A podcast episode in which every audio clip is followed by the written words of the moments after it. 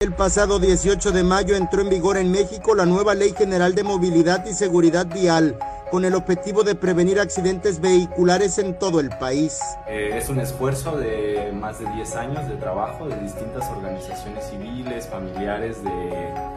víctimas eh, por siniestros viales en, las calles es un trabajo eh, de, mucho cabildeo que, que rindió frutos recientemente el 4 de abril cuando fue posteriormente su publicación. Entre los temas que contempla la nueva ley están alcoholímetro a nivel nacional, exámenes prácticos obligatorios, los límites de velocidad y la prohibición de utilizar el celular o cualquier otro dispositivo mientras se conduce. Es un instrumento normativo que va a permitir a los estados y a los municipios armonizar sus instrumentos eh, locales con, con, esta ley. Eh, y que va a permitir, que dicta además eh, procesos eh, de infraestructura para la movilidad, que dicta límites eh, de velocidades máximas permitidas, que dicta algunos otros elementos alrededor de, la, de, hacer más seguras las calles. La nueva ley establece en Tuxtla Gutiérrez una velocidad máxima de 80 kilómetros por hora según la vía y de acuerdo al manual de calles de la Secretaría de Desarrollo Agrario, Territorial y Urbano, que clasifica su tipología y recomienda las velocidades.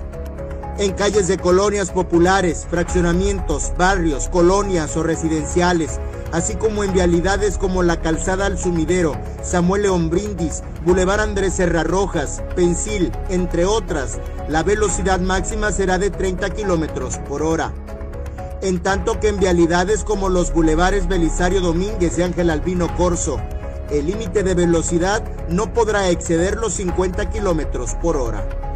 Los libramientos norte, sur y nuevo libramiento sur, así como en carreteras estatales como la vía Tuxtla Gutiérrez Berriozábal, podrá conducirse a no más de 80 kilómetros por hora. Y para Tuxtla, eh, este es un instrumento bien importante porque nos va a permitir de entrada entender la categorización de las vías de la ciudad y a partir de ese entendimiento eh, poder dictar las, eh, las velocidades máximas ¿no? de los libramientos, de los bulevares, de las calles al interior de la ciudad, porque por ley ahora tienen que estar armonizadas a, a nivel nacional. Sin embargo, se dejaron de lado algunos otros temas no hay regulación del transporte de carga, ni tampoco obligatoriedad de contar con seguro. El tema de los seguros, que es una lucha que todavía se tiene de, parte de la coalición Movilidad Segura, que es este, este grupo de organizaciones que, que impulsó, es que se,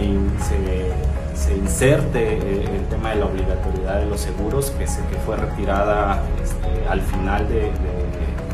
proceso. La nueva ley busca garantizar el derecho de toda persona a trasladarse y disponer de un sistema de movilidad de calidad, suficiente y accesible, que permita el desplazamiento de personas, bienes y mercancías. El paso siguiente es que los congresos locales, este, los espacios eh, eh, de la ciudad,